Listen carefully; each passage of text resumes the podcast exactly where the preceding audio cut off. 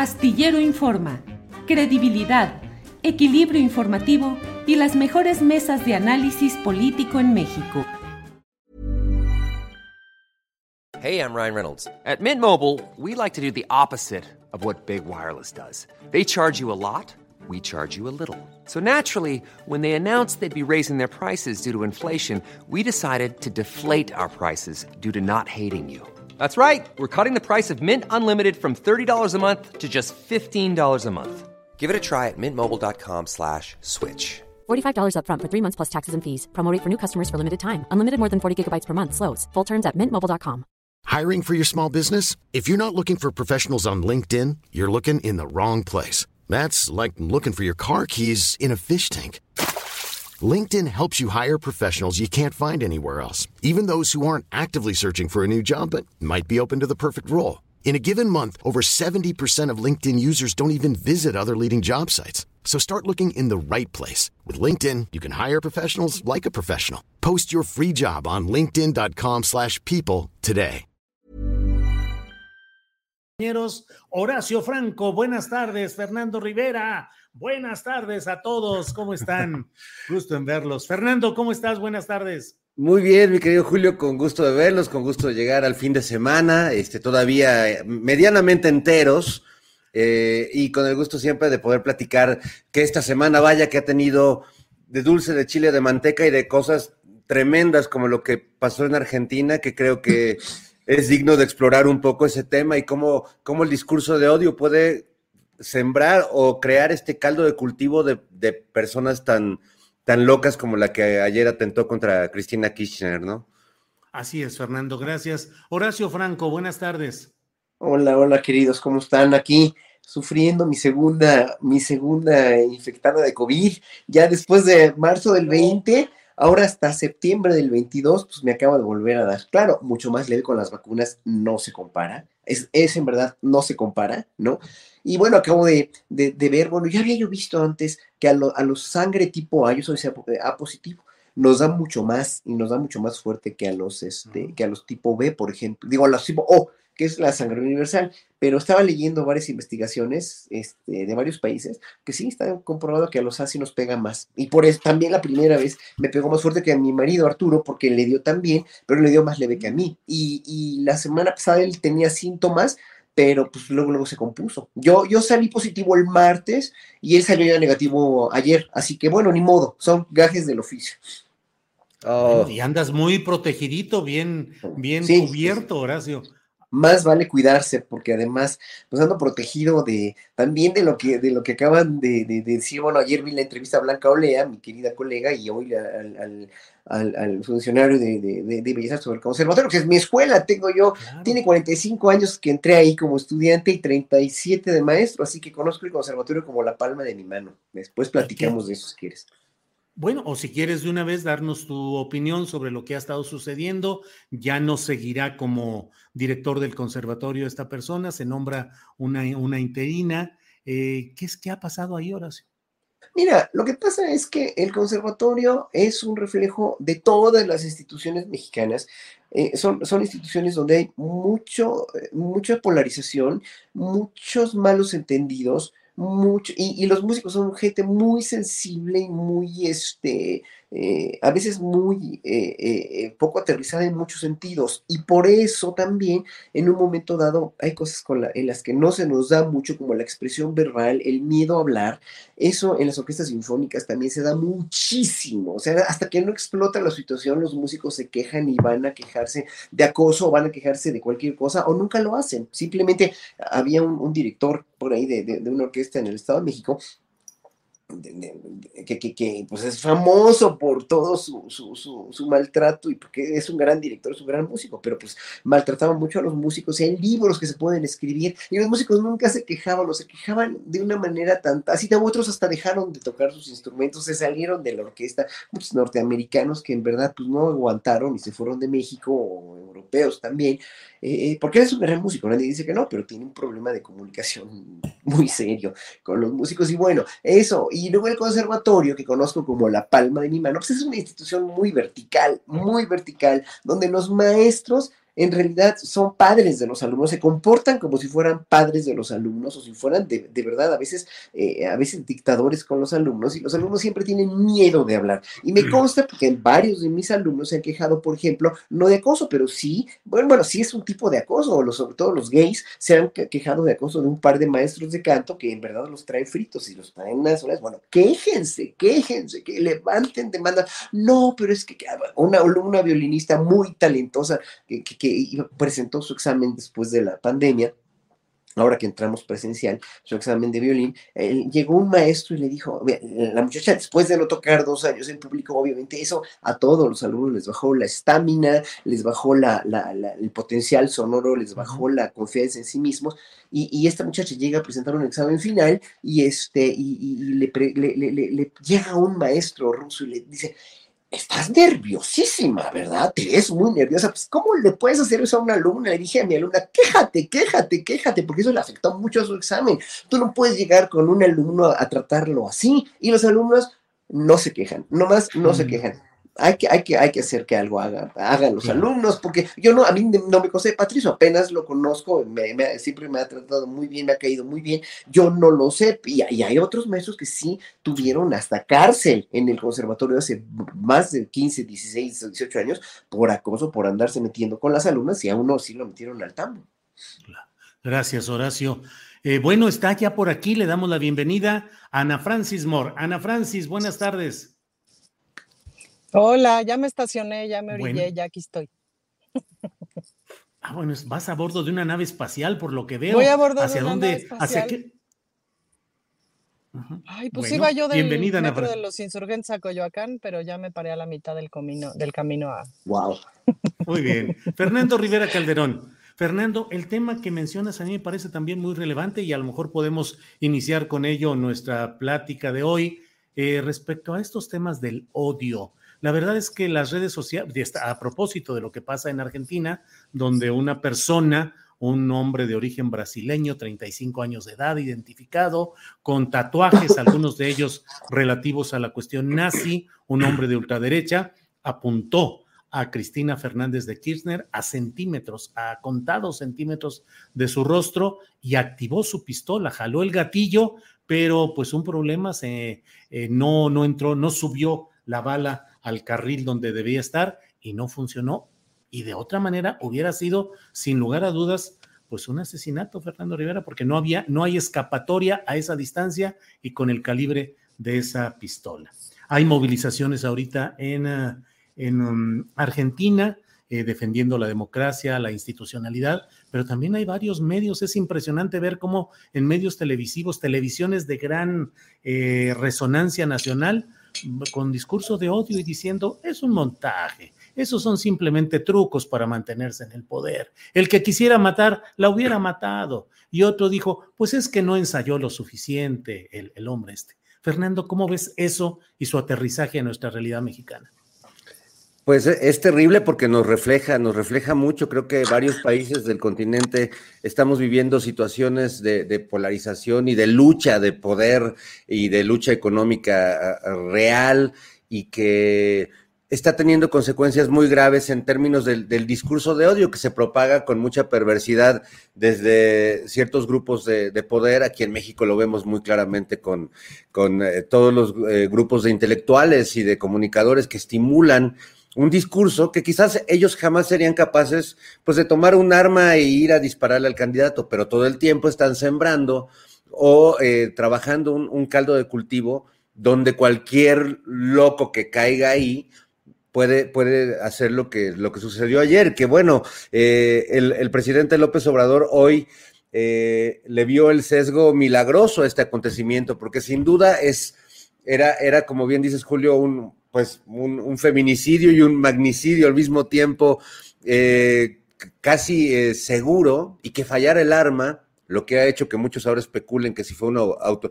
Bueno, leí una, una estupidez hace rato de un opinador recurrente mexicano de, redes que, que, Cristina estaría planeando una muerte así súbita para subir su popularidad y tener más votos. Y es como, a ver, eh, ¿en qué momento la, muerte te puede ayudar en algo para la vida, ¿no? O cómo, cómo alguien puede planear su muerte. Eso es como muy de, de la ciencia ficción o, o, de algunos buenos cuentos que hay por ahí en la literatura mexicana, pero no aplica.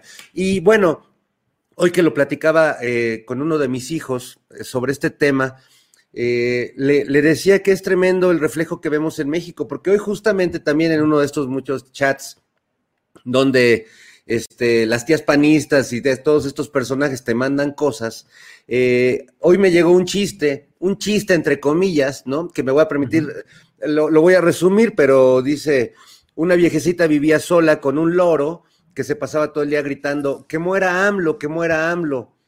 Un día algunos morenacos que vivían en el mismo barrio fueron a hacerle un reclamo a la viejita para que se callara el loro. Ella le dice al loro que se calle, el loro sigue diciendo que muera AMLO, la lleva con el cura, que además me parece muy este, sintomático que entre un cura en esta historia, y le dice, a ver, hijita, ¿qué podemos hacer? Tráigame al loro, vamos a hacerle una misa, el rosario, para que este, deje de decir eso. Así lo hizo. Al cabo de 15 días, la viejita va de nuevo a visitar al cura y pregunta, padre, ¿qué pasó con el lorito?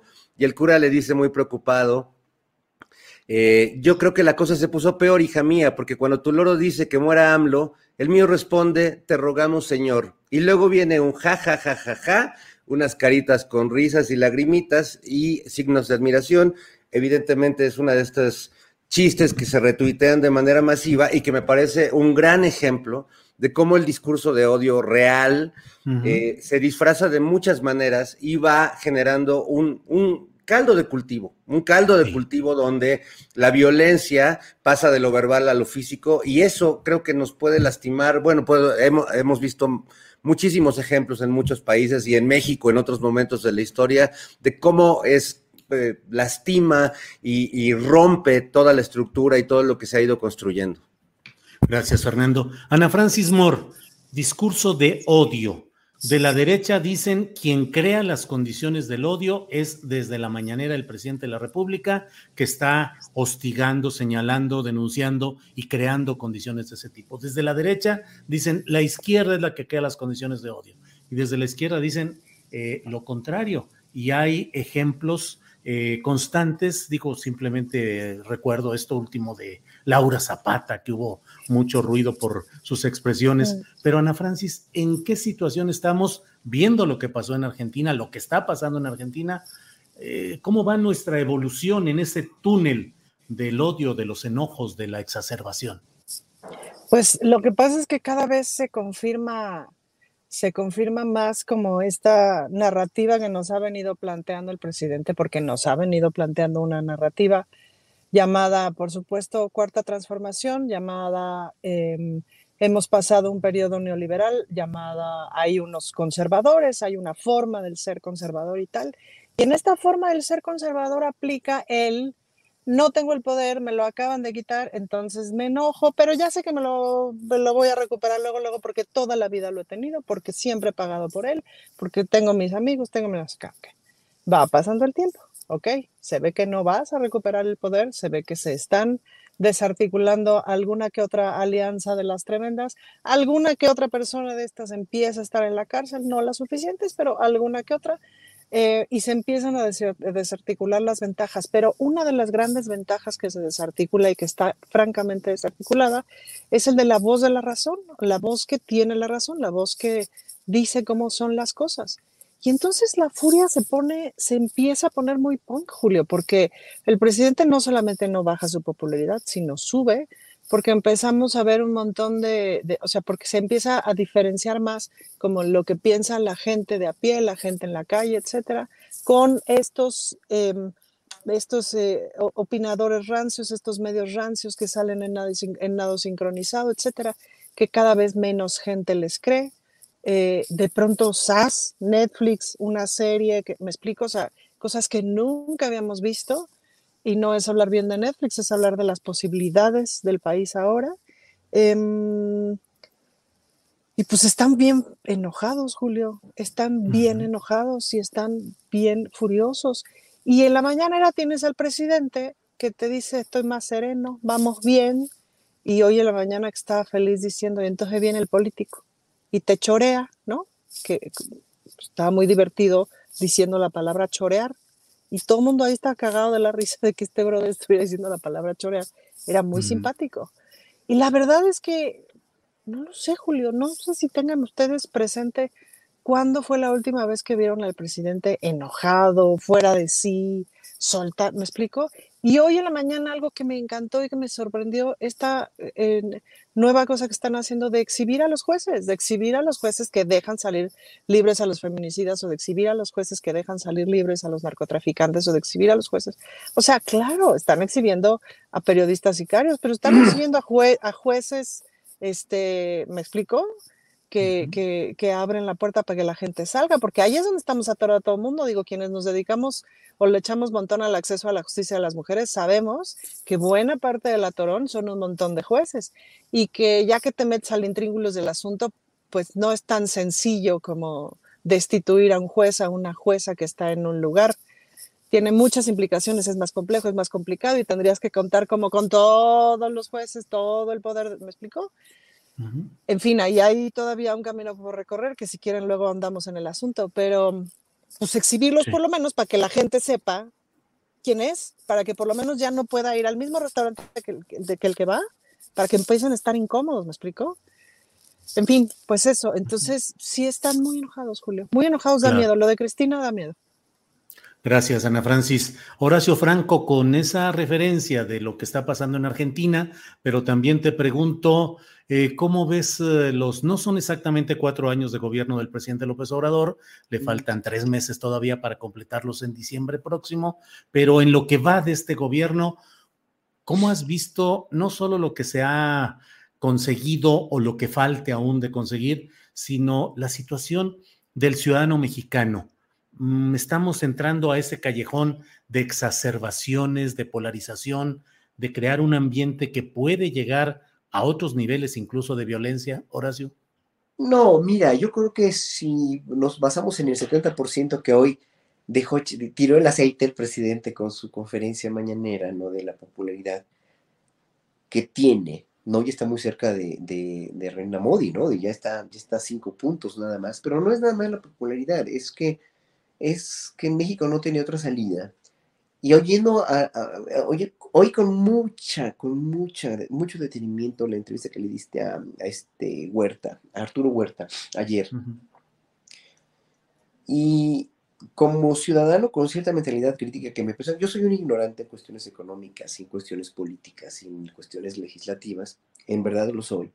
Yo solamente soy un artista que tiene una voz que en un momento dado pues puede puede o no manifestarse desde que estoy contigo y con otros eh, presentadores de, noticias. Eh, en verdad me siento, porque siempre he pensado igual, o sea, lo que estoy enunciando ahorita, lo enunciaba hace mucho en fuentes que me pedían a mí. Bueno, yo hablo de mí, hay mucha gente que le, le molesta que yo hable de mí, pero pues yo no puedo hablar de, de, de, los economistas cómo están solucionando las cosas. No, es nada más como yo lo vea como ciudadano, sino lo que, lo que, lo que como ciudadano yo puedo juzgar a partir de lo que dijo este, este hombre Arturo Huerta, ¿no? Que me parece una persona, si es de izquierda, muy preparado, sí, pero solamente lo ve de un ladito nada más, lo ve de una, como con una como en un redil solamente de todos los miles de rediles que conforman y configuran la nación mexicana. O el, o el, que siguió también, o sea, sí son gente de izquierda, tú mismo eres una gente de izquierda muy crítica, pero reconoces obviamente y abiertamente lo que sí te parece y también lo que no. Yo también en un momento dado, pero comparando, comparativamente como estaba México, como está hoy, que solamente, como dice aquí Caterina Rojas, una, una este, internauta que está aquí en el chat, dice solamente odian porque odian. Sí, solamente odian porque odian un gran porcentaje de la gente que sigue a los medios de comunicación, porque mucha gente, incluso tengo amigos cercanos que odian, de re, odian a cómo habla, cómo se expresa. Eh, nada más les dices López Obrador y se ponen así como de veras como gatos erizados, ¿no? Y esa, esa cuestión es simplemente porque ellos no están inmersos como ciudadanos, porque nunca han tenido una mentalidad crítica, nunca la van a tener. Sin embargo, históricamente hablando, el tiempo le va a dar la razón a todos los cambios que están tratando de hacer ahora. Ahora, de las personas que solamente odian porque odian, pues sí, obviamente tienes un gran porcentaje, pero de las que odian porque saben por qué odiar, porque perdieron todos los privilegios, porque se les está derrumbando toda la, la, serie de, de, hegemonías y de manipulación que tiene. Y eso no nada más en México, pasa en Argentina, va a pasar en Brasil cuando la elección, a ver que ojalá que gane Lula da Silva, pero está pasando con los grandes empresarios norteamericanos, pero van a tener que entender que el mundo no podía tener otra solución más que una Ahora, por ejemplo, el, compañero Arturo Huerta, ¿no? Que dice que, que, que, México está inmerso en el neoliberalismo porque a los bancos les... A ver, señor Huerta, entienda que si López Obrador hubiera nacionalizado la banca y quitadole a la banca todo lo que, el gran porcentaje de lo que gana la gente del Ministerio de se hubiera venido para abajo. A ver, López Obrador no es un socialista, no es un comunista. López Obrador es un demócrata moderno con un nuevo paradigma de gobierno, nada más. Entonces no lo puedes encasillar dentro del socialismo, dentro del comunismo o dentro del capitalismo rampante, porque no es. López Obrador alguien así. López Obrador es totalmente un gobernante sui generis, ¿no? Entonces, ahí obviamente la gente no sabe cómo, hay mucha gente que ni sabe cómo odiarlo, ni sabe qué odiar, y les decía, a ver, el dólar, el superpeso, bla, bla, bla, los salarios mínimos, sí, sí, sí, sí, pero es un desastre, el país está cayendo. A ver, espérense, a ver, espérense. La seguridad, sí, espérense, por algo está empezando. Y esto de la Guardia Nacional, que sé que tú no estás de acuerdo, yo como ya te lo he dicho a ti, se los he dicho a ti, aquí a todos en la mesa, hay una razón de peso muy fuerte por la cual Andrés Manuel lo quiere hacer así y hasta donde yo sé, yo lo han dicho muchos, bueno, la Guardia Italiana, la Guardia, Civil Española también está adscrita al ejército. ojalá que el ejército no sea tan mezquino de devorar a la Guardia Nacional, que esperemos que no, porque tienen sus reglas, pero por lo menos eso es lo que tuvo que hacer ahorita a corto plazo. Todas las soluciones de AMLO son a corto, cortoplacistas, porque si no, no le va a alcanzar el tiempo de seis años. Y yo siempre he dicho, por eso tiene que haber una nueva una nueva, nueva, una nueva forma de gobernar en el segundo, la segunda etapa de la cuarta transformación, que va a ser el siguiente sexenio. Obviamente no van a perder, no va a perder Morena, que Morena también es una caja de Pandora con sorpresas como la de Antier con Ricardo Monreal, bla, bla, bla, eso ya lo sabemos, pero siempre va a haber eso en la política. O sea, la política es un mundo en el cual a mí me asquea porque finalmente todos los políticos sí pueden llegar a ser iguales, como dicen, sí, pero en un momento dado van a tener que ver por los intereses del país. Y esta priista que sale a burlarse al balcón de los, este, eh, allí en San Lázaro, de la gente que sale a burlarse cuando la reforma energética, esa señora no ve por el país, no ve por el país, nada más ven por sus intereses, el PRI y el PAN, ya quedó claro, pues. Gracias, Horacio. Eh, Fernando Rivera Calderón, anda tan crítica y tan complicada la situación que ya nos pusimos excesivamente serios en este programa. Ana Francis ya ni siquiera está alegrando aquí con, con algún comentario eh, incisivo. Eh, bueno, Fernando Rivera, hay mucha. Está congelada Ana Francis. Ana, se congeló, la enfriamos demasiado. Por favor, sí. Está bien que estamos diciendo cosas muy impactantes, pero por favor, mueve algo, dinos algo. Parece una imagen de una santa, Ana Francis. Mira, yo, yo lo entiendo, Julio, yo, yo lo entiendo claramente. Hoy, hoy está pasando algo raro en este programa. Es la, es la primera vez que le podría decir a Horacio Franco mucha ropa. Es la primera vez que no vemos su atractivo físico y eso nos quita rating, Julio. Nos quita mucho rating. Claro. Y la, y la otra cosa que tengo que hacer notar hoy es que al mirarnos en, en, esta pantalla me doy cuenta que yo en todo el día de hoy no, me había visto al espejo y, bueno, eh, ha sido muy bonito descubrirme aquí frente al público con esta maraña, ¿verdad? Este, que comparto con alegría. Ya viste que varios en el chat dicen, no se peinó Fernando Rivera, le falta no, pues no, no, me había, no me había mirado como los vampiros, Julio. Uno, un buen vampiro nunca se mira al espejo, pero me, ya mirándome aquí dije, ching, mi mamá me va a ver en la televisión, me, va, me van a regañar. Bueno, ya hicimos el milagro además de que Ana Francis, ching, ya la quitaron, pero Ana Francis se movió tantito, o sea, de como estaba originalmente, movió tantito. Si, es, si hubiéramos estado como relatores, buscadores de milagros, hubiéramos dicho, la santa se movió en su nicho. Se movió tantito así y luego ya desapareció. Esperemos que vuelva muy rápido. Fernando, pero hay toda una serie de factores hoy en la política mexicana que, como diría el clásico, no sabe uno si reír o llorar. Monreal peleando para conseguir, batallando para conseguir la mayoría de votos para que quedara un poblano, Armenta, eh, votos también de morenistas que no estuvieron de acuerdo y votaron por otro lado, eh, opositores proponiendo a Monreal para que fuera el presidente de la mesa directiva, el gobernador poblano Miguel Barbosa echándole pleito al coordinador de los diputados federales, Ignacio Mier. Bueno, qué merequetengue por todos lados, Fernando Rivera. Es lo que ya hemos llamado en otros programas eh, este género literario político que es el monrealismo mágico, que, es donde, donde resulta que eh, eligen a un morenista para presidir el Senado y los morenistas se oponen porque es un morenista tipo Monreal, es decir, es un tipo que viene del PRI, un peñanietista así de hueso colorado, cercanísimo eh, funcionario de Mario Marín, el gober precioso, es decir, pues es, es, es, el morenista que, con el que Monreal quisiera hacer su, su propio partido, ¿no? Eh, entonces, bueno, sí ha sido un, un buen que tenga, eh, en el que yo la verdad me quedé este, como, como si la Virgen me hablara, como si Ana Francis se me apareciera y se me desapareciera, o como si fuera yo Lili Telles y el secretario de Gobernación pasara y me, me hiciera así con la manita.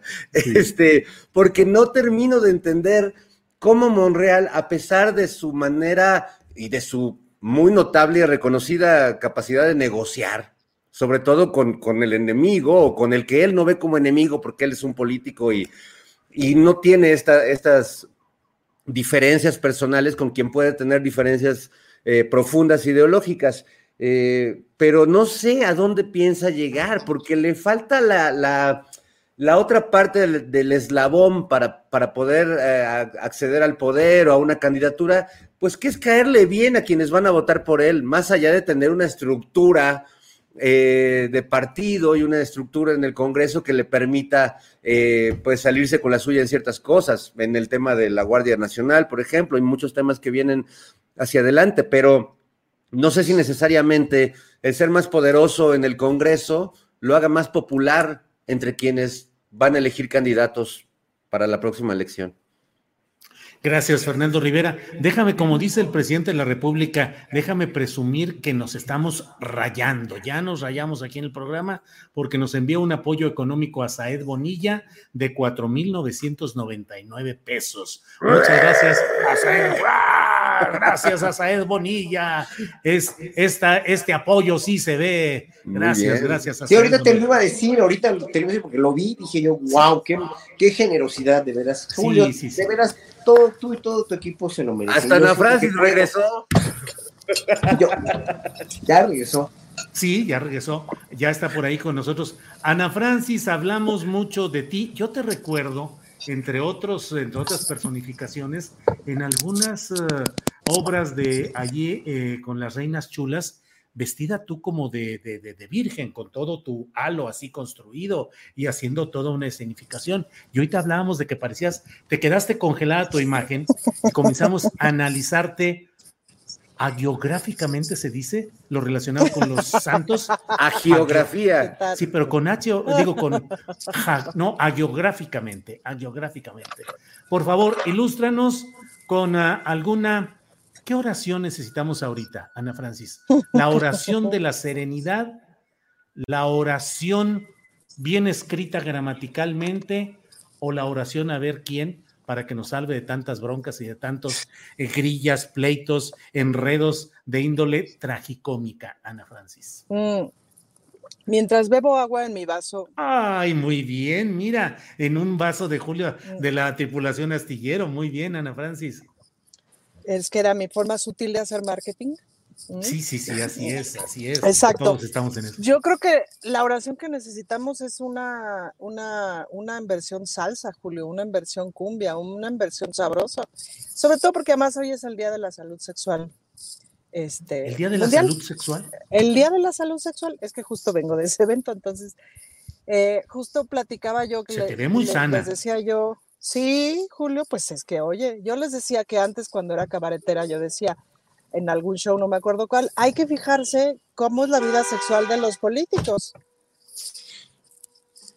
Porque, pues imagínate, porque sí es buena idea, porque la gente hace las cosas y la política pública desde lo que es, desde lo que siente, desde lo que hace, la neta.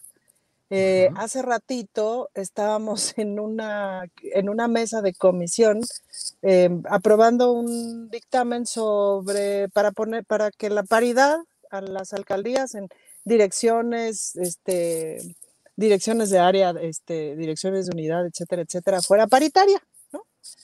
Eh, y entonces teníamos una discusión absurda porque la, la parte rancia de la oposición decía Sí, pero a partir del 2024, porque la norma y el 8 que llevábamos del, del, transitorio bis, decimos, pero no, o sea, ya y a, y a, partir de que se apruebe y al día siguiente, porque, porque ya es opción. Como los señores discutían y discutían y discutían hasta que una de mis compañeras dijo, ¿qué pensarán las diputadas panistas? Porque no han hablado. Eh, entonces, pues eso dice muchas, mucho más que muchas cosas, pues, ¿no? Entonces, ¿qué, necesi ¿qué oración necesitaríamos? A mí me parece que una onda en versión este, Los Ángeles Azules, en versión este, cumbia, salsa, etcétera, para bailar, para sabrosear y para recordar que sobrevivimos a la pandemia, pues para pasárnosla bien, ¿no? Y mira, sí tengo un halo de luz solar Sí, sí, sí. ¿Te iluminaste? Hay, varios signos, discúlpanos, Ana Francis, varios, hay, varios signos hoy que se están manifestando en, tu persona, ¿eh? ¿Qué le vamos a hacer? que ustedes, hermanos, miren. Mm. Zúmbale, muy bien. Horacio, Horacio, estas reflexiones, yo también llevo dos COVID, pero el primero fue el fuerte porque era al principio de toda esta historia, cuando no sabía uno si de veras iba a haber cura o si te ibas a hundir rápidamente, en fin. ¿Qué reflexiones te lleva el estar mm. enfermo o estar con este malestar que ya no es tan grave, pero que de todos modos te asoma a preguntarte qué pasaría si llega a un tramo final, si te dejara con alguna incapacidad? ¿Qué reflexiones te hace ver la enfermedad, Horacio? Híjole, es una pregunta muy fuerte porque esta, esta nueva cepa que no da tan fuerte, porque ya llevo tres vacunas también, eh, no me dejó esa, esas impresiones, ¿no? Me acuerdo que Elena Politowska me hizo una entrevista en tiempos de mi primer COVID en abril de 2020. Me dijo que si no tenía yo, no había tenido miedo a morirme, ¿no? Y le dije que no, la verdad, porque no me checaba el audio con el video, porque mi, mi salud integral siempre ha sido muy fuerte siempre he comido demasiado bien, he sido muy meticuloso con, la cuida, con el cuidado de mi salud, pero pues como, como, este, como, como ya, ya están estas investigaciones, a los que tenemos sangre A nos da más fuerte que a los que tienen O. Es una investigación que, que, este, que sí, es, sí es, este, es cierta, pero también esta vez, ahorita, como, no, como la primera cepa que fue muy agresiva, que me dio, sí, me dio neumonía, I'm Sandra, and I'm just the professional your small business was looking for. But you didn't hire me because you didn't use LinkedIn jobs. LinkedIn has professionals you can't find anywhere else, including those who aren't actively looking for a new job but might be open to the perfect role, like me. In a given month, over 70% of LinkedIn users don't visit other leading job sites. So if you're not looking on LinkedIn, you'll miss out on great candidates like Sandra. Start hiring professionals like a professional. Post your free job on linkedin.com/people today. Hey, it's Ryan Reynolds and I'm here with Keith, co-star of my upcoming film If, only in theaters May 17th. Do you want to tell people the big news? All right, I'll do it. Sign up now and you'll get unlimited for $15 a month and six months of Paramount Plus Essential Plan on us. Mintmobile.com slash switch. Upfront payment of $45 equivalent to $15 per month. Unlimited over 40 gigabytes per month. Face lower speeds. Videos at 480p. Active Mint customers by 531.24 get six months of Paramount Plus Essential Plan. Auto renews after six months. Offer ends May 31st, 2024. Separate Paramount Plus registration required. Terms and conditions apply if rated PG. No vea esta nueva, nueva versión que tengo ya con las vacunas, ya con la cuestión de que me estoy midiendo la oxigenación todo el tiempo, tengo 97, 96, entonces no me, no, no, no me baja, puedo tocar perfectamente, lo que tengo es la muquera tremenda, tuve dolor de cuerpo, dolor de garganta, pero eh, obviamente da, da temor, pero tan, mucho menos me checaré el audio con el video de, de, de morirme o de ponerme peor. Da cosas, sí, obviamente, pero con esta cuestión de mi alimentación, de mi salud integral, y de todo lo que estoy haciendo para cuidarme, obviamente todo eso te refuerza mentalmente te refuerza mentalmente, y le digo tres veces, te refuerza mentalmente, y es decir, anímicamente, para que esto no se convierta en algo peor, porque las enfermedades las podemos generar nosotros mismos si nos deprimimos o si nos, este, o si nos, nos, eh, nos devora el miedo, o sea, hay que salir adelante y punto, ahora sí que, sí, ayer estaba, hoy, ayer estaba un poco mejor que hoy, por, de la cuestión de la de la, de la congestión nasal, pero pues obviamente ya se me irá quitando y ya evidentemente pues si no puedo tocar la flauta en unos próximos meses, pues obviamente voy a, dirigir o voy a seguir en la academia, o sea, en la música, de la música nadie me va a quitar, pero espero que no, porque ayer estuve tocando, hoy estuve tocando y fue perfecto, no, no tiene nada que ver.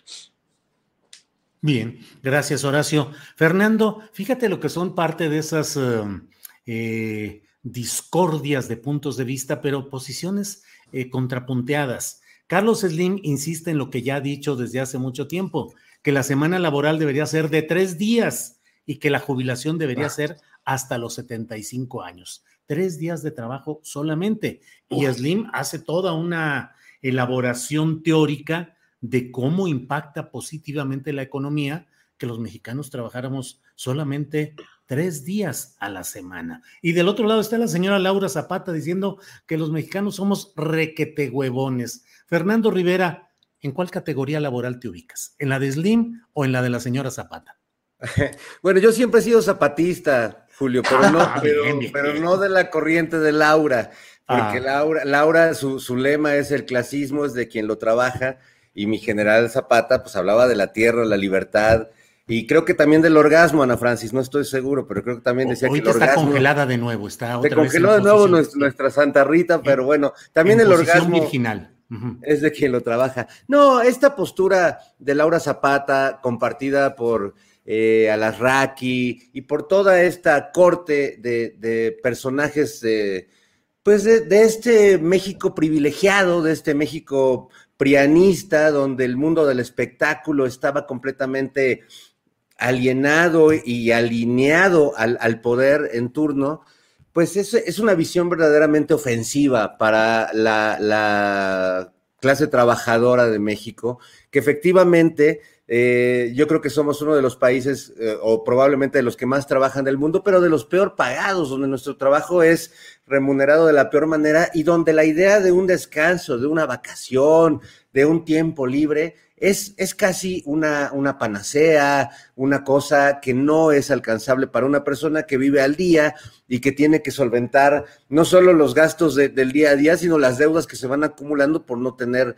la lana suficiente. Entonces, es, es muy ofensivo yo coincido con Carlos Slim y creo que una sociedad donde la tecnología eh, ha tenido, va teniendo un papel cada vez más relevante y que permite que ciertas labores se, mecanicen y que podamos realmente trabajar menos, no solo quienes nos dedicamos a, a labores menos físicas, ¿no? Sino que todos en realidad pudiéramos tener más esa oportunidad de tener vida creo que parte de la descomposición a la que nos ha traído este radical capitalismo salvaje neoliberal, pues es que las familias no se ocupan de sí mismas, las personas no tenemos tiempo para ocuparnos de nosotros mismos, para ir a terapia, para atendernos con el médico. Y al final eh, terminamos siendo eh, pues una sociedad que sufre mucho y que no tiene tiempo para sí misma porque está demasiado metida en los procesos de producción de los que gana una parte realmente muy pequeña. Así que es raro que lo diga, pero estoy con Slim en esta ocasión y no con Zapata, pero aclaro, no con mi general Emiliano, con, con la generala, ¿cómo se llamaba Ana Francis en la telenovela? La, este, la hermana, la, la, la que le hacía la vida imposible a Rosa Salvaje. No me acuerdo cómo se llama, Dulcina o algo así, pero era, era, era un personaje muy emblemático que ahora que lo veo, pues realmente creo que Laura Zapata se convirtió en el personaje que hacía en Rosa Salvaje. Digo, esto es una referencia para la gente que tenga esa cultura telenovelesca, que yo sé que solo los que, los que tienen doctorados y maestrías, pues vieron esas cosas en la televisión. Claro, muy bien. Oye, Fernando, y ahora se dieron cuenta de que cuando ya le tocaba el turno a Ana Francis, se desapareció, se fue. Está en un proceso de beatificación, de milagros, de apariciones, de iluminación eh, de todo. Bueno, pues esperemos que reaparezca en un ratito más. Horacio Franco, hoy el presidente de la República en su conferencia mañanera pronunció eh, dos palabras que son poco usuales en su análisis político de su propio trabajo y su política. Dijo, me equivoqué.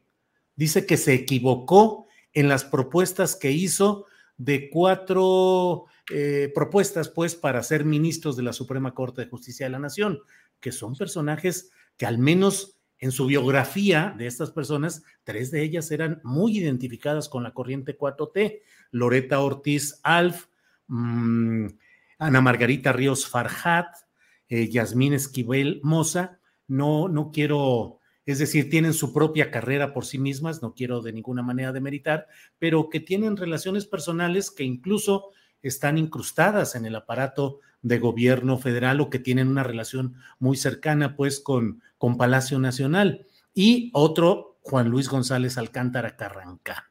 Juzgadas en sus méritos por sí mismas pues estas personas, pues el presidente dice, mm, no están pensando en la transformación nacional. ¿Qué opinas de eso? Y particularmente, Horacio, si un presidente debe valorar así a ministros de la Suprema Corte de Justicia, porque no sé si esto suene un poco como cuando se le dice a un ministro, pues es que no te llevamos al cargo para que votaras de esa manera o te portaras así. ¿Debería respetarse la libertad de criterio de los ministros o sí deberían responder a un propósito de estar alineados con la cuarta transformación?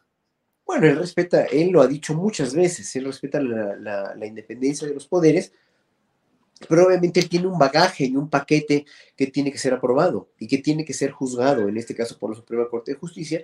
Y la Suprema Corte de Justicia, como tú lo has dicho bien, eh, en, esta clase ya de, juzgadores y de, gente de la alta burocracia eh, jurisprudente en este país, todos pertenecen a, a, una cierta clase social o la mayoría, no ha llegado desde abajo. Y, no ha sido justo el sistema judicial, no ha sido, no ha sido, pues sí, ahora sí que de la redundancia, ha sido un verdadero desmadre. Y, los jueces de arriba, la corrupción de los anteriores jueces o de muchos de estos jueces permea a los jueces de abajo y el sistema judicial es hoy por hoy pues una vergüenza en este país. Y eso lo reconocemos como ciudadanos, ¿no? Vamos a hacer cualquier trámite, vemos cómo actúa la justicia en el caso de, de, Israel Vallarta o en este caso que te denunciaban también de esta, de esta mujer, eh, ¿cómo se llama? La Isabel Miranda de Huacalas, así le digo yo.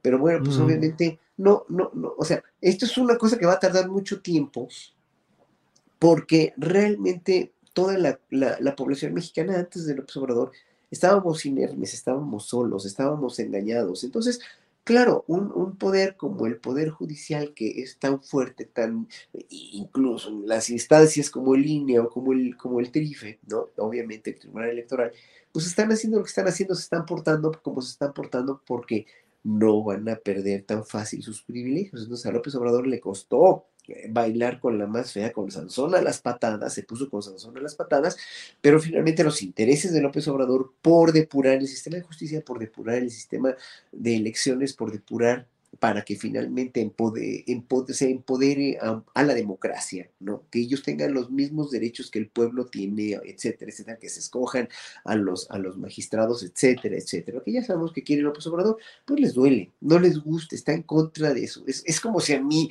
alguien me dice, sí, a ver, tú, tú, este, maestro del conservatorio, ¿no?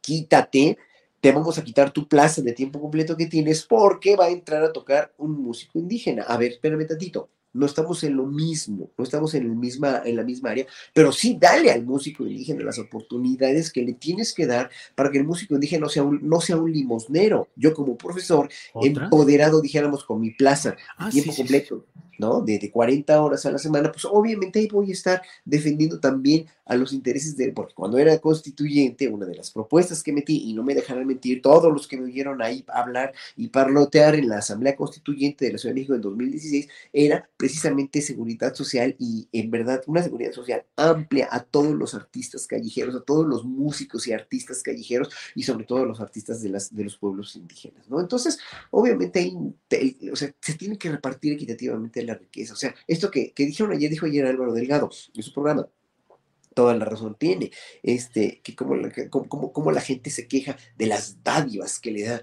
el, gobierno a la, a la, gente de clase trabajadora, a la gente pobre, ¿no? Que nada más quieren comprar los votos. A ver, señores, es que en este país hay gente que no tenía nada y que se les está dando una ayuda precisamente como las, o sea, lo que pretendía Slim decir de los tres días a la semana de trabajo, pues es que en países como Nueva Zelanda, como Australia, como Dinamarca, como Noruega, pues se trabaja menos porque está mejor equitativamente repartida la riqueza y la gente tiene, eh, en los países tienen productividad o comercio justo con otros países y evidentemente no hay necesidad de explotar a la, gente. Además, no se puede comparar un país con la población de Iztapalapa, que es Nueva Zelanda, con un país como México con tantos millones de habitantes. Igual en la India, por muy rico que sea en la India, pues sigue habiendo estas desbalances de, de, este, de, riqueza. Y lo mismo va a pasar con Modi. O sea, o sea, lo mismo pasa en la India con Modi y lo mismo sigue pasando en México. Sí. Gracias, Horacio. Eh, reaparece Ana Francis, que va y viene. Y mira ahora cómo tiene ya una, una serie de líneas ahí atrás, así. Me, este, estoy poniendo cubista, pero ya lo logré, ya estoy en un Wi-Fi. Eso, porque además hoy has hecho varios milagros, o ustedes tres han hecho varios milagros. Ya vimos una aportación económica muy importante que nos hizo Asaed Bonilla, y miren lo que son las cosas. Llega otra de Paola Corona. Gracias por la mesa que no me la pierdo y nos envía un apoyo económico que mucho agradecemos. Paola, que es muy amable y muy generosa con nuestro programa y que además corrió en este, en este, reciente maratón eh, con su camiseta de tripulación astillero. Nos dijo que si podía correr, le dijimos, no solo se lo autorizamos, que no tenemos por qué autorizarlo, sino se lo pedimos y se lo agradecemos. Gracias, Paola Corona. Bueno, eh, Fernando Rivera Calderón, Fernando, em, ya dinos la neta, digo, ¿para qué estamos aquí echando choro y demás cosas? Ya, Claudia es la buena, como dicen, es Claudia, porque mira, las encuestas de varios medios, incluso del Reforma, dicen Claudia es la que lleva la delantera. Yo veo a cada rato personajes de la política, gobernadores y demás, visitándola en sus oficinas. Veo a Marcelo mostrándose con Monreal, que creo que no le va a dar muchos bonos en ese terreno. Y Adán Augusto creo que va quedándose rezagado como para pelear ahí las preliminares con algunos personajes como Lili Telles. Pero tú eres aquí el gran hacedor de los escenarios políticos y electorales de este corcholatómetro. ¿Cómo ven las cosas, Fernando? Pues mira, creo que eh, estamos ante una elección quizás la del 2018 inauguró este género político en México, que es esta cosa rara que no conocíamos, donde lo importante es realmente el voto popular y no tanto la grilla que tú puedas hacer previamente a la elección o ser el favorito del profesor o del presidente o tener al presidente del Senado de tu lado o tener la alianza y saber que Dante Delgado a la hora de la hora te puede apoyar o Monreal. Es decir, eh, creo que por primera vez hay, y, vaya que lo digo sin que exista el INE como una referencia en esto de lo que estoy hablando, por primera vez creo que hay, hay una certeza mucho más clara del rumbo que va a tener y de quién va a ser el, el candidato o la candidata simplemente por la aprobación popular que tiene, que no se puede ya manipular, o por lo menos no se puede manipular de una manera tan, tan gacha como la vimos en elecciones anteriores, donde las mismas encuestadoras pues respondían a, grupos de interés. No es que eso haya dejado de suceder, pero ya son muchas encuestadoras, ya, ya son muchos grupos de interés y ya los ciudadanos podemos hacer una media y podemos darnos cuenta que hasta el momento parece que Claudia Sheinbaum tiene una ventaja en esa candidatura prometida, ¿no? Que pareciera una, una candidatura eh, ganada por el peso del liderazgo del presidente López Obrador. Esto no le quita ningún mérito a Claudia Sheinbaum, yo creo que ha hecho, ha, tenido una muy notable administración y ha sido un perfil mesurado, pero también creo que Ebrard lo ha hecho muy bien. Lo que pasa es que creo que Ebrard ha hecho más política al viejo modo, que no digo que esté mal, simplemente que no es un modo que actualmente está resultando eh, productivo en términos del voto el voto se consigue afuera, se consigue eh, en la calle, se consigue con una aprobación pública, se consigue con, con hechos. Y, ahí, hasta se lo digo a Claudia, se consigue con, el desempeño de, como administrador público, no este, cantando canciones, no haciendo un poco el ridículo, no jugando al helicóptero como Monreal. O sea, yo creo que ahí también habría que poner un poco de, de que estos candidatos, que ya tienen prácticamente ganado la, la parte más dura del camino, pues se ubiquen en que tampoco tienen que, que caerle bien a todo el mundo y que el, el, ejercicio del poder en realidad tiene que generar confianza, no, no hacerte reír o, o causarte una simpatía como si fueras un, un artista, un cabaretero un, o, o, un simple pagliacci como tu servilleta. Es un triste pagliacci. Muy bien, Fernando. Ana Francis ahora se quedó. A ver, ¿qué pasó, Ana Francis? Muy pensativa. Está muy pensativa, Ana Francis. Eh, es que bueno. me estaba yo preguntando, Julio, ¿por qué razones la gente vota? ¿Cuáles son las razones por, la gente, por, por las cuales las personas votan? Hace como a un año y medio me encontré un, me pasaron un estudio de, de alguna universidad gringa, de cuyo nombre no me acuerdo, pero que era de una de estas mamuchas, en donde decían que el 7% de las personas votan porque el candidato o candidata les caiga bien, ¿no? Me queda claro que es un asunto muy de la cultura gringa y como de esa forma de mirar la política. Eh, pero las, lo cierto es que las personas votamos por muy distintas razones. Eh, Hace, sí, justo como un año y cacho estaba yo en Chiapas haciendo una cosa de, deporte medio extremo eh, y el, el, tipo que diseñó esta cosa, una cosa que se llama vía ferrata, que es una cosa de subir una pared de 150 metros, así medio rapeleando, medio escalando, pero, pero, pero segura, segura, segura para mi edad y condición. Y entonces muy simpático el tipo, no sé qué, subimos, bla, bla, bla, increíble, muy profesional. Y resultó, ya en la, en la quesadilla de después, resultó que era de Monterrey, ¿no? Yo algún comentario burlón hice de Samuel eh, García, porque pues ya era, era muy evidente como desde el principio que iba a ser un chiste, pues, ¿no? Y, y él dijo, no, bueno, pues hay que darle la oportunidad al chavo, pues, ¿no? Entonces, claro, mi percepción de este señor que nos había acompañado también en el asunto de subir la pared sota y que era como tan profesional y tan padre y tan fresco y tan simpático, de pronto eh, esbozó esta frase de hay que darle la oportunidad al chavo. Híjole que me sonó pues tremenda, pavorosa, en fin, eh, pero me sorprendió también como esta cosa de ¿por qué votamos? ¿Qué pensamos de pronto de los políticos? Es un chavo al que que darle la oportunidad, y bueno, estamos viendo los resultados, pues, ¿no? Entonces, es interesante entender por qué la gente vota. El presidente, pues, tiene mucho punch y tiene mucho pegue, le cae muy bien a la gente y la gente lo quiere muchísimo.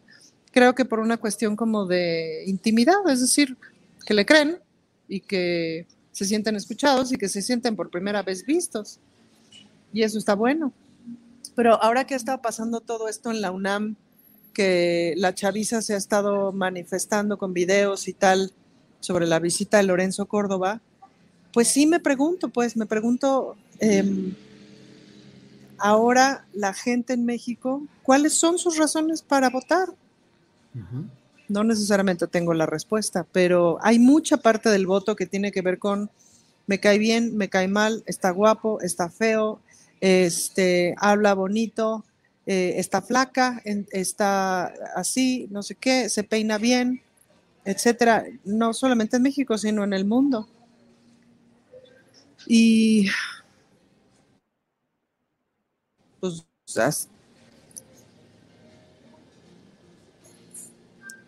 bueno, y ya, ya está, esta Ese parte fue mi se- pensamiento. Ese fue tu pensamiento.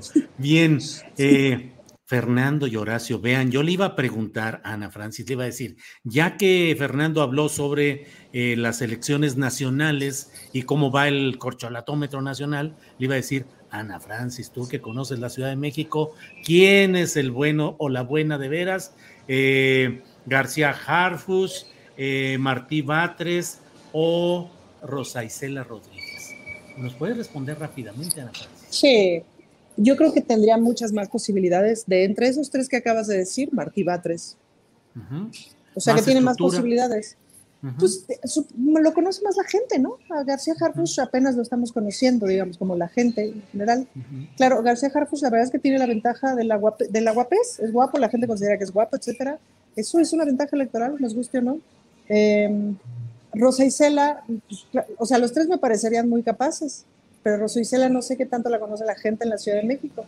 pues no, ahorita pues es rockstar en Naciones Unidas, pero ¿qué tanto la, conoce la gente en la Ciudad de México? Eso vale la pena como saber. Justo esta mañana platicaba con unos compañeros de Coyoacán sobre este, qué tanto conocemos a los políticos de la ciudad en la ciudad, los políticos si no salen en la tele, si no salen en los medios, si no, ¿me explico? Eso complica las cosas, ¿no? La jefa de gobierno es muy conocida.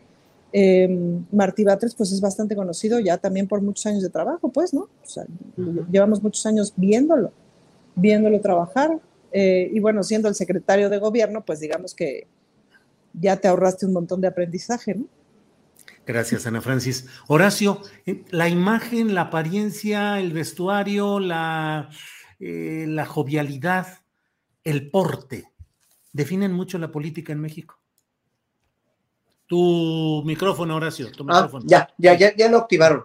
Hasta el sexenio pasado sí, yo creo, porque por eso ganó, entre comillas, Peña Nieto, ¿no? El famoso Peña Nieto, bombón, te quiero en mi colchón, y, la, la, exacerbación de su imagen, el copetito, la, el haberlo casado con una mujer, pues que se rentó para eso. Obviamente todo, todo fue todo fue así, ¿no? Y los políticos gringos son másters en eso también, o sea, desde los, desde los vendedores de bienes raíces hasta los políticos, son todos de cómo te ven, te tratan, ¿no? Hay una serie abominable ahí en Netflix que de repente, de repente vi que existía y vi de que se trataba de unos, este, hacen casting, en verdad se ve para que, que los vendedores de casas sean así de veras perfectos, ¿no? Y cirugiados y operados, y bueno, eh, en realidad el cómo te ven, te tratan, es una de las cosas que más ha, de veras, más ha sobajado al quehacer humano a, hacer eso, hacer algo así, ¿no? Hacer la, de la política un, juego de, imagen, ¿no? Hacer de, de, todo un juego de imagen cuando lo que menos se, cuando lo menos se analiza es saber qué tal hace esto, ¿no? A ver, es escuchen lo que dice, vean quién es, analicen su currículum. Y eso da mucha hueva porque no está instantáneo, no se lee tan fácil, ¿no? O, tiene muchas páginas, o etcétera, etcétera. Pero pues ahora sí que en la política hay todos, todos los buenos trucos publicitarios, o más bien todos los resúmenes podrían hacerse para que se enteraran de quién es quién, si se van a votar magistrados o políticos o lo que sea, ¿no? Entonces, yo creo que hasta este es el, gran mérito, y siempre lo decimos, este, de, este sexenio, es la politización y la profundización del pensamiento político del pueblo mexicano, que es un poco más, aunque sea un poco más en detalle, porque esto vino, obviamente, de que antes el Vox Populi era nos están viendo la cara, pinches políticos, son unos rateros todos, no confiábamos en los políticos nunca, eso sinónimo de político era precisamente corrupto, ratero, ladrón, etcétera, etcétera. Y toda la cloaca que se está destapando desde los exenios pasados ya públicamente, ya con los documentales de Netflix, de, de, de, de, de Flogados y de todo, de, todo esto que está saliendo y todas las verdades que van y van saliendo a Yotzinapa, bla, bla, bla, bla, pues nos demuestran que vivíamos en verdad en una dictadura muy mezquina, que no, y, que, y que lo nieguen los odiadores, ¿no? Pero nunca se van a negar, nunca van a negar eso porque es reconocer que estuvieron verdaderamente fatal, ¿no? Entonces el reconocer que nosotros lo hicimos mal, va a, va a provocar, obviamente, que en un momento dado el pueblo mexicano sí los perdone, pero a largo plazo, como perdonó a los nazis, o no lo olvidaron, ¿eh? pero sí los, ahora sí en ese, en ese sentido, sí lo fueron diluyendo la culpa de los nazis, porque dijeron en un momento dado, sí lo hicimos mal. Pues eh, como siempre tenemos una gran, una gran puntería cronológica porque es el momento de despedir, despedirnos eh, para que se haga esta transmisión en el canal 22. Gracias, canal 22. Hasta aquí llegamos con la mesa del más allá. Gracias, nos seguiremos viendo. Adiós, amiguitos. bueno, pues estamos ya de... Eh, ¿Puedo, ¿puedo hacerles yo una pregunta a los tres? Sí, claro. A ver, si tuvieran que decir qué sexenio fue más horroroso, entre el de Fox, entre el de Calderón y entre el de Peña Nieto? ¿O qué personaje fue más trágico para México? De esos tres, ¿qué dirían? ¿Y por qué? Yo diría el de Calderón porque fue la concentración de la corrupción y la frivolidad y donde se sentaron eh, las bases para una evolución negativa, o sea, se subió de tono lo que hasta entonces había venido caminando de corrupción de toda la estela priista y porque Fox, que fue un gran traidor de la democracia, que es un, un hombre lleno de disparates, que se enriqueció también terriblemente con corrupción, eh, creo que no le hizo tanto daño como sí lo hizo Felipe Calderón y con Peña Nieto fue el colmo de la corrupción, la nación como banquete de rapiña. Pero yo creo que el más nefasto ha sido Felipe Calderón. Ya di mi punto de vista. Es que es interesante cómo, eh, cómo digamos, de, de, Calderón a Peña Nieto, cómo a Peña Nieto se le baja un poco la imagen del horror, ¿no? O sea, como que Peña Nieto, como Calderón queda mucho peor que Peña Nieto. Pero no sé a veces Me claro. Sí, sí. Es que... Fernando, no se oye tu micrófono. La estrategia de campaña de Calderón, la, la, narrativa de Calderón se basaba justamente en, presumir los muertos, en el conteo de eh, los delincuentes que, había ejecutado, ¿no? De, y las, los daños colaterales que ni siquiera tenían el valor y la dignidad de llamarles personas, este, no, eran los daños colaterales. Yo coincido con, con Julio en que de, de esta frivolidad e incompetencia y de gran decepción que que sembró Fox en el gobierno, Calderón la convirtió en una frivolidad y en una incompetencia asesina que descompuso completamente. No, no digo que no hubiera crimen organizado, que no hubiera, pero había un cierto equilibrio eh, y él vino a romper ese equilibrio con, con, con sus machinadas, ¿no? Con sus golpes en la mesa de, de, machín, de aquí solo mis chicharrones truenan y a mí nadie me va a decir cómo. Y, y bueno, y con García Luna al lado, ¿no? Eh, a quien, como dice eh, el, eh, aquel presidente francés de, de, infatua memoria, que no le hacían más caso a, García Luna que a Calderón, pues imagínate, ¿no? El nivel, el nivelazo. Ya Peña Nieto, pues simplemente omitió la narrativa de, de los ejecutados y del crimen, aunque en realidad los números no variaron demasiado, Julio. Claro. Eh, gracias, Fernando. Bueno, eh, Horacio, sobre esta pregunta que nos hace Ana Francis. Yo creo que todo es una, ha sido una curva muy, muy, muy bien, bien trazada. La curva que acabó, la, que acabó Cedillo fue el desmoronamiento de la cuestión económica, ¿no? Por, por el FOBAPRO, etcétera, etcétera. Luego Fox fue la oportunidad dorada que trató de o que pudo haber salvado del país, pero el pobre inepto, el pobre señor que no sabe ni por qué estaba ahí, que no tenía el perfil, ni la preparación, ni nada, y la sigue sin tener por cómo escribe y por cómo habla y, como, por la sarta de estupideces que dice, pues no la tiene. O sea, hoy se desnuda como uno de los presidentes más ineptos y más imberbes que ha tenido México. Luego, el sección de Calderón ya se ha descrito muy bien con esta exacerbación tremenda. O sea, y la curva subió, subió, subió y, y todo lo que veníamos cargando se fue, se fue incrementando, se fue acrecentando, acrecentando hasta que, que, que ya no pudo más. Y Enrique Peña Nieto lo que vino a hacer con los gobiernos, con el gobierno mexicano, fue eh, todas esas pincitas con las que estaba ir desmoronándolas poquito a poco y llevarse todo para sí, para sus corruptísimos funcionarios y gobernadores que hoy muchos están en la cárcel y que finalmente acabó con una, con una simulación que era más simulación en el gobierno de Calderón y de Peña Nieto